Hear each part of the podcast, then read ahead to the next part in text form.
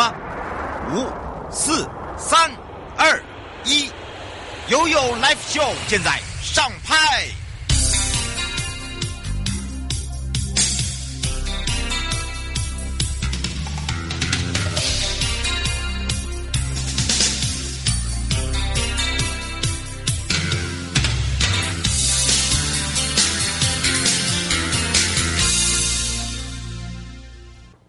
回到了 E O L X O，与您有约，我是你的好朋友瑶瑶。那当然呢，财团法人跟在我们整个的一个犯罪被害人保护协会哦，我们从总会到全省的各分会，今天呢是回到了台北分会哦。好，当然呢，今天呢我们台北分会呢要来带大家呢认识我们台北分会，也是我们的这个义务律师哦，很帮忙。平常呢非常的忙碌，就是在我们的犯罪被害家属。那自从呢。犯罪被害人权益保障法我们修法之后呢，我们的人员增加。那当然呢，我们也要把我们的新秀推出来啊！对，好，当然我们这一次呢，我们的除了有新秀之外，还要把我们的律师也要让大家好好的认识他，也让他呢，现在我们的这个工作会量很重哦。那这个量重之外呢，如何去协助我们被害人跟被害人家属这一块，尤其是在庭上，还有就是在一些需要。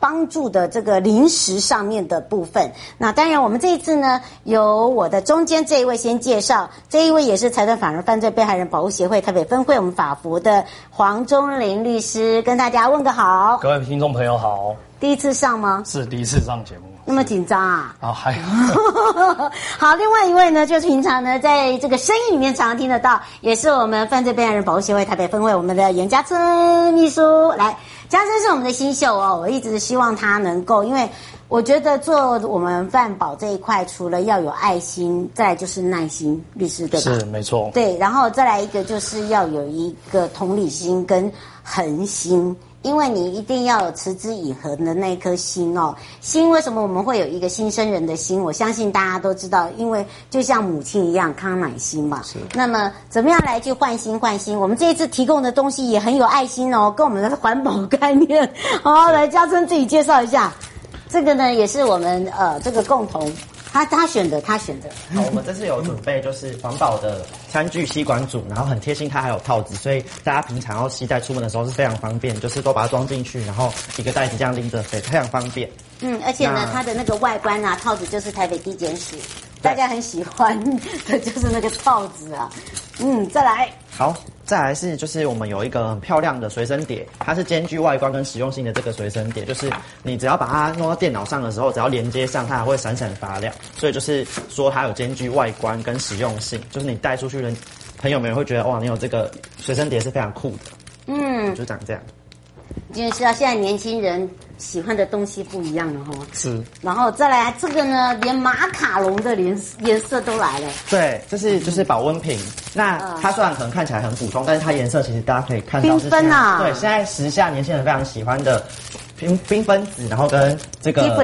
尼绿，对，然后所以你带出去也是就会很漂亮，然后它它有很好的保温功能，很实用又很漂亮。嗯而且热度呢，这个两百度啊，隔天喝起来还是有一百多度，真的，我有试用试用过了。好，当然呢，今天我们要来讲到的啊，这个由两位，由这个家春呢跟瑶瑶一起来。让我们今天呢，律师来跟大家聊聊，就是诉讼这个诉讼参与国民法官的案件的协助哦。其实我们才在讲到了，尤其是我们对于呃每一件事情的时候，如果当事情发生的第一刹那，我们常常在都有我们的各分会会主动来出击来协助。那现在慢慢呢，国人都已经知道哦，什么是犯罪被害人。那在这个协会中呢，扮演的角色对于这个被害人跟家属是很重要之外，另外一个就是我们常常听到的司法改革。司法改革里面就有国民法官。那么国民法官一上路之后呢，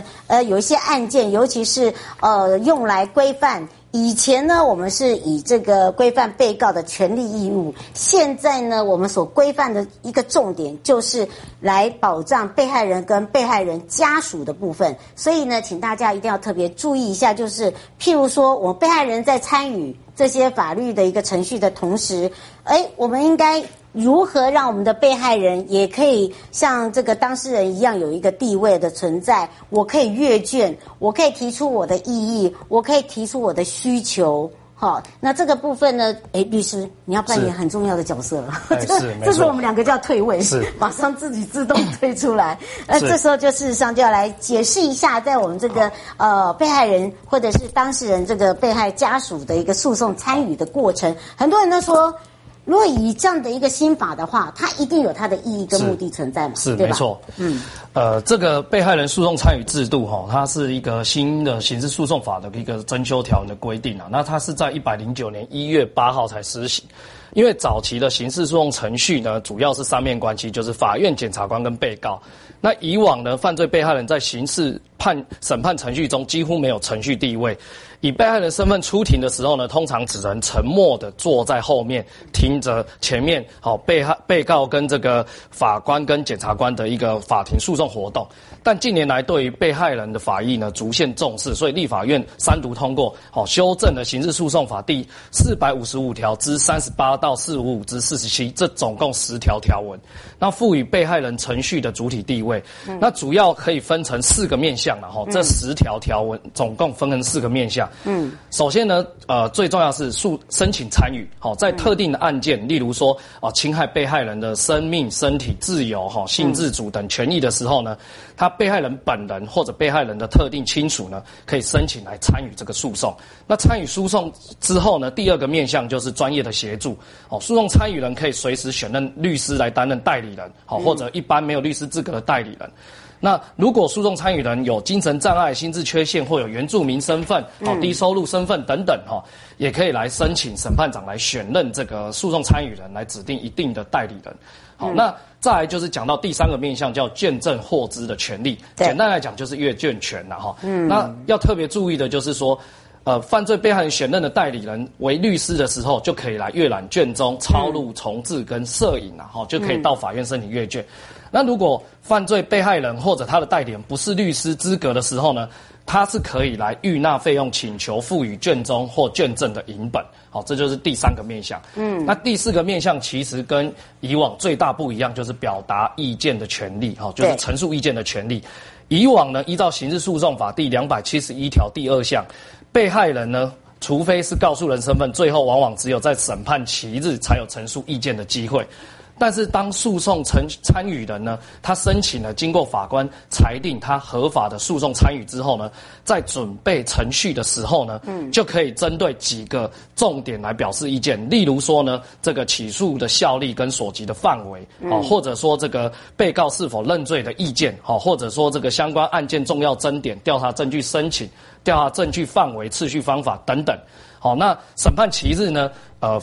刑事诉讼法也明文规定，要通知诉讼参与人或其代理人，就是律师来到场。好，那最后呢，对于科刑就是量刑，好，法官应该要判多重、判多轻呢，也赋予诉讼参与人得可以来进行一个表示意见的机会。好，所以刑事诉讼法修法这十条呢，总共就具有这四个面向来赋予。被害人申请诉讼参与人的这些相关权利。嗯，其实呢，呃，更清楚的一点就是说，以这样的一个修法，其实对于被害人还有被害人家属来讲，它是一个非常好的事情。是，而且呢，不止好事，就是说，呃，在这样的一个状况之下，什么样的一个诉讼呢，是他可以去参加的一个制度？我们刚刚也请律师告诉大家了，对不对？另外一个就是说，呃，被告的刑事案件呢，依法去带民事的部分呢，可以依旧刚刚的新法。来由这个律师来协助他哦，因为这不是只有刑事了，好，除非就是像我这个案件是找不到被害人，是，哦，又找不到肇事者，那个就不要谈了。是，那如果是有这个所谓的被告，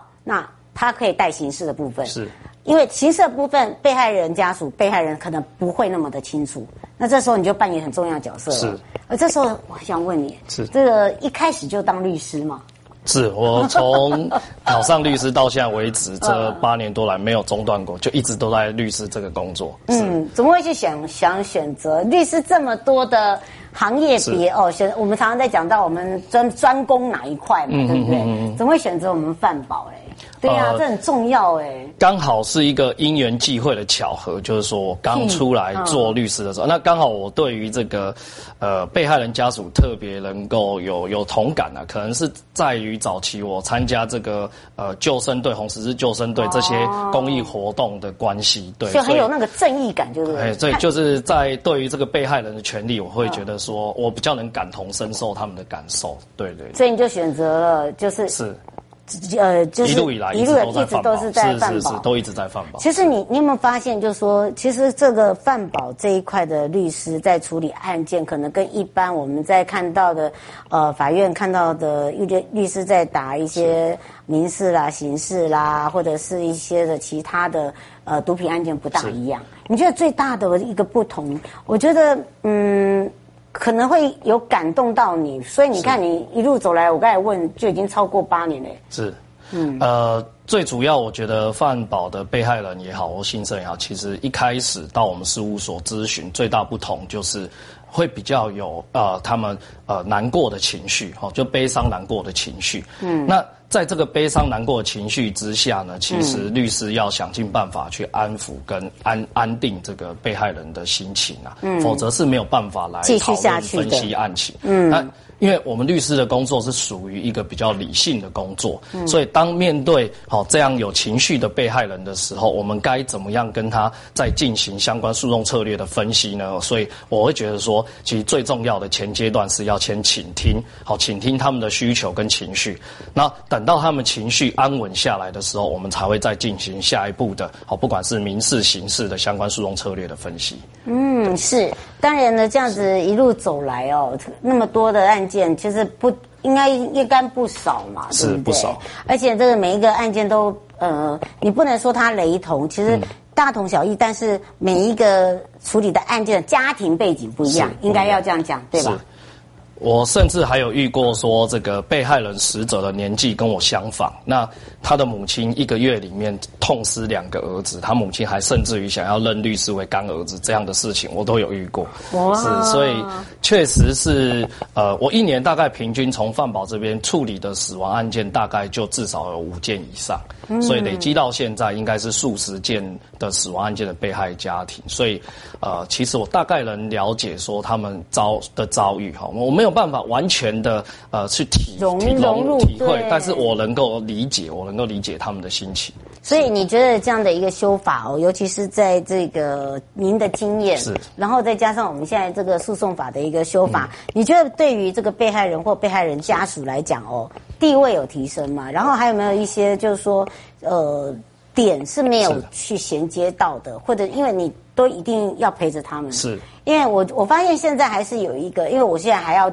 我我我的工作还有所谓的修复实施法啊，是，因为这一块我就觉得说，我们现在虽然是已经修法了，但是就是说有一些的家属哦，其实我们都很努力，尤其是各分会，呃，不管是职工也好啦，然后自己本身是新生也好，甚至你就像您这么有爱心的义务律师，就是说他这一路的这样子，因为你你要在到庭的时候还有一段时间。他不可能马上要开嘛，对不对？没错。这这点可能这个要让听众朋友了解，不是说我现在有了律师，我现在修了法，我律师就可以马上去开庭，不是这样子哦。因为第一个，这是这个是一个精神上面的问题，还有再一个是事件上面的问题，还有再一个就是怎么样来去处理。哎，接下来他可能要面对的问题，嗯、对不对？所以我才说这样子，以这样来讲，你觉得说在地位上面有没有提升？还有一个就是说，在整个这个流程上面有没有要修改的？还是甚至说有没有一些是可以呃让民众可以更清楚的？是，嗯，呃，如同我们我刚刚讲的那四个诉讼参与的面向哈，诉讼参与通常是比较严重的刑事案件，那赋予被害人跟被害人家属有一个呃请求卷宗证物跟表示意见的机会，对。好，那以往呢？以往被害人只有到最后审判期日才有陈述意见的机会。对。那以被害人已经死亡的案例为例，哈，嗯，被害人本人其实已经没有办法为自己发声表达意见，因为被害人本来已经死亡了。嗯，那被害人家属呢，常常是陷入一个悲愤的情绪当中，嗯，所以难以完整表达。那现在透过刑事诉讼法诉讼参与制度跟可以选任律师担任代理人的制度呢，在刑事诉讼中的地位确实有所提升。例如说，他可以请求阅卷的权利，好，或者说调查证据的权利，啊，尤其是对于这个请求从重量刑的这个权利，都有一个表示意见的机会。那因此呢，我认为说诉讼参与的制度呢，确实有助于提升这个相关被害人、新生人的这个程序地位。那不过呢，我会建议说，呃，各位这个假设遭遇到这样的状况呢，要建议尽早申请诉讼参与，在一开始呃检察官提起公诉之后呢，就可以申请，因为呢，从前面的准备程序阶段、调查证据阶段就可以享有表示意见的权利，好来确保那个民众相关的自身权益。嗯，不过嘉春倒是哦，这个大家。会有点害怕，就是说，哎，呃，会不会我现在已经有义务律师了？我现在要开庭了，像你知道阅卷啊这些，呃，都都都是要钱的，这些费用是由我们这边分会各全省各分会来支出吗？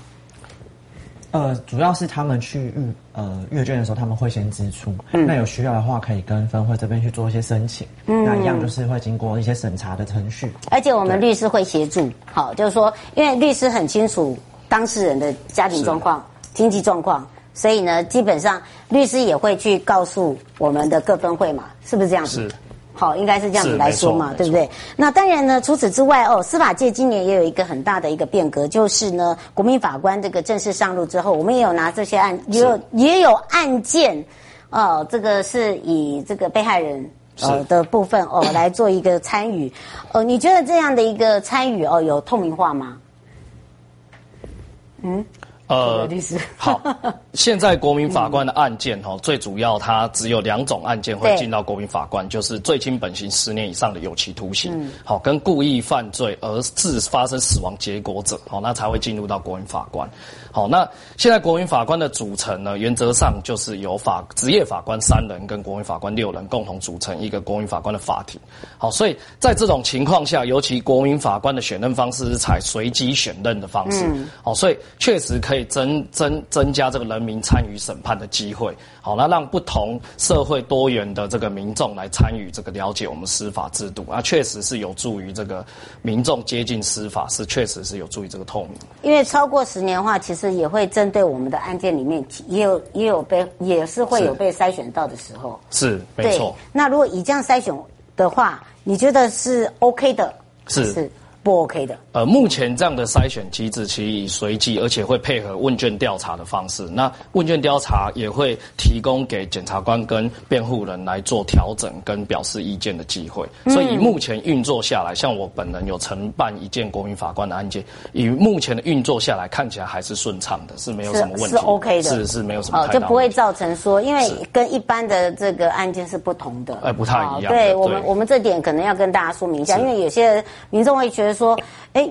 你是一个被害者，哈，这这个这个案件，然后或者被害者他可能没办法出庭，那可能是由被害者家属，那呃被害者家属他可能也不清楚当时的一个状况，那怎么样去协助他？然后又呃经由这个国民法官，所以他们会变成是一个大疑问，会觉得说，哎，这到底会不会有中间嗯有落差啦？或者是说，哎，当事人他没有办法表达，是经由家属表达的同时呢，哎，可能会有一些在审判上面的一些。呃，不同啦，意见啊，看法啊，会不会有这样的一个情形？呃，就我现在承办的经验来讲，我认为说，在被害人的情形哈。律师担任被害人跟检察官的窗口跟联系的桥梁非常的重要，嗯，因为呃，通常案件在起诉之后，检察官会开一个呃咨咨商咨询的一个程序，那会邀请被害人跟律师考跟志工来一同来参往参与这个讨论，嗯，那这时候呢，其实在呃等待下一次开庭的时候呢，这个律师也可以当做这个被害人相关意见表达的一个窗口来向检察官进行反映，所以呃，范保的律师呢，我们其实除了在法法庭上的攻防以外呢，其实最主要还有一块就是将被害人的意思转达给检察官，也将检察官、公诉检察官的意思转达给被害人，来彼此做一个联系。你等于是一个桥梁了。对，是。这就是我今天一定要让律师讲清楚，因为不然的话，大家会以为说，哎，我们的这个范保律师就很像一般的这个刑事刑，就是一般的打刑事跟民事律师不同，哦，就他所占扮演的角色不同。好，然后再来一个，他不只是在检察官跟被害家属、被害人，他甚至是在跟当事人变成是三角关系。是，好，他等于是变成是一个沟通的。大桥梁，好，怎么样来去做？先先做一个调解，很像调解委员会啦。我觉得这样讲比较快。甚至于连辩护人提出的被告有什么赔偿方案、和解方案，也都要来联系哈被害人的律师代理人来、嗯、来做一个反应，做一个沟通，那再把他们的意思来完整表达给法官知道。因为我们发现有很多的这个这个被害人哦，到最后都是很难过一点，就是。他除了没有得到道歉之外，就是他也拿不到钱。是，好，对，确实，所以确实是这样子。所以为什么刚刚就讲说，我们的范保的律师很重要一点，就是说，哎，当事人如果真的碰到这样的时候，是，你有没有碰过类似？呃。拿不到钱吗？嗯、呃，这蛮常见的，就是说，你都用什么方法？呃，在饭保通常，这家属应该都知道，这通常我们都会先了解有没有脱产之余。那如果有脱产之余，通常会来申请一个假扣押或假处分的动作。嗯，那我也呃参与很多饭保假扣押的申请。嗯，那。呃，假扣押的程序就是在民事庭法官还没有判决确定前呢，能够进行先做一个财产的保全。嗯、那所以说，如果当呃民众发现哈被告有这个财产有有异常的变化哈，或者说这个求偿额明显高于他的。他他这个被告的财产，而且这个被告已经有一些相关，例如离职啦，哈，或者变变换公司负责的情形，其实是可以来跟律师讨论，看是不是要来申请一个进行假扣押、假处分的一个动作。嗯，是，所以哦，请大家不用太过于担心呐。对，因为大家都会想说，嗯，都因为律师是义务律师啊，会不会就是说好像工就比较少？不会，也不会。我们刚才为什么一开始就先介绍？黄律师让大家知道他的用心，好，为什么他一开始就接受接收到的，是因为呃，他有这样的一个热忱，我们应该这样子讲，正义感，啊，正义感不要消失，欸，是。不过黄律师在案件中哦，我们其实也看到了，我们呃，其实范我们范宝自己本身就有很多的职工，是，哈，是，然后还有很多的工作人员，还有包含我们的秘书，包含我们的，你还会碰到我们的咨商师，是，哈，然后呢，呃，在这样子的一个，应该是说团队里面，呃，怎么样去满足家属？以及怎么样来去协助家属？你扮演的角色呢？呃，就我个人经验而言，然后犯罪被害人的律师扮演的角色非常的多元哈。除了稳定被害人家属的情绪以外呢，主要还有协助撰拟相关书状，好来协助整理相关的证物，例如收集这个被害人生前所遗留的各项事证，好来协助厘清死者跟被告或其他共犯之间的关系，好还有协助被害人跟检察官来进行一个沟通的桥梁，也协助被害人家属跟被告来进行一个协协调哈和解的一个。动作，还有在法庭上，尤其在国民法官案件，我们重塑、刑塑被害人身份是相当的重要，因为要把被死者这个被害人的生前的形象来刑塑，让国民法官都能够了解。好，因为。被告他可以在法庭上为自己来辩护，但是被害人在法庭上其实是一具冰冷的遗体而已。所以，我们认为在法庭上，哈，律师能够形塑被害人的人生，重建他的人格是很重要的，来确保来做出对被告妥适的量刑。还有包括整理相关的证据，那整理相关的证据又可以分成罪责证据跟量刑证据。嗯，那罪责证据简单来讲啊，简单来讲就是例如说有没有案发目击的相关证人。好，那量刑证据，例如说死者小时候的照片啊，死者的亲笔信，他跟他的小孩的照片、学经历、家庭背景等等。好，那在这里我也要特别感谢犯罪被害人保护协会的志工同仁啊，因为就我了解哈，他们有一些其实之前也是被害人家属、新生人的身份，那他们曾经受过这样的创伤，却还愿意牺牺牲他们自己的时间，以自身过来人的身份经验来鼓励现在的被害人家属啊，我认为我我认为这相当令人。敬佩。好，所以其实我们律师有时候开庭会遇到志工，我们也会跟志工沟通好相关这个怎么样来安抚这个被害人，陪伴，陪伴家属的这一些、嗯、这一些做法，这样。嗯，是在你这么多案件里面，我要有没有让你就是说说实际案例上面哦，就用两分钟的一个一个心情哦，来让你觉得，呃，到现在你还是会很在放在心里很在意的。嗯，呃，像我刚刚有聊到说，我大部分承办都是死亡案件啊，啊，那尤其是车祸致死跟公害意外，这是最多的。嗯，那我通常受派任之后，我也会先约被害人家属到事务所来，第一次我就会跟他们了解、咨询相关案情，那借此来安抚被害人情绪。那其中哈，我看来看去最重、最最再让我印象深刻就是这种丧子之痛的家属，往往来事务所都是老泪纵横，相当的悲伤。那前一阵子也有聊到，就是说他姐姐被被害了哈，那弟弟在这个这个我们的咨咨询过程中呢，一开始都很镇定。那当我们聊到说他姐姐生，你在整理姐姐呃宿舍的时候，有没有看到什么财物啊？他说他姐姐他都没有看到他姐姐的财物，他只看到他姐姐到现在三十岁，身边还带着他跟他弟弟小时候一起的合照。这时候他弟弟不禁声泪俱下，然后那时候他也崩溃了。他想说，原来他姐姐这三十三十多年来，虽然离家，但是一直心都念念挂着这个家人，这个弟弟。好，这个让我非常的印印象深刻。那另外是我在承办一件云林的死亡车祸案件，那被害人相当年轻，只有二十一岁，大学新鲜人。那刚好是我高中的学弟，哦，刚好跟我同毕业同一个高中。那他从小就罹患血癌，好不容易逐渐康复，反而考上了云林这个好学校，在大一的时候就因为车祸来丧失他的生命。哦，所以他的。爸，不论是爸爸妈妈或他阿公阿妈都没有办法接受这样的情形。那我也在这个诉讼的过程中来尽力的来安抚他们。好，那其实像我承办车祸案件，呃，第一时间我都会回到这个车祸案发现场去还原现场，看有没有需要呃查扣的摄影画面然后保全的来跟检察官做申请啊，包括模拟现场的一些状况。好，那。我今年度其实也有承办国内第一起性侵杀人的国民法官案件，那该案是在台北酒店所发生，然后相信大家应该有听过这个新闻。嗯，那目前是由台北地院以国民法官案件进行审理。对，那我是从台北地检署侦查阶段就开始承办，承办到现在起诉到了台北地院。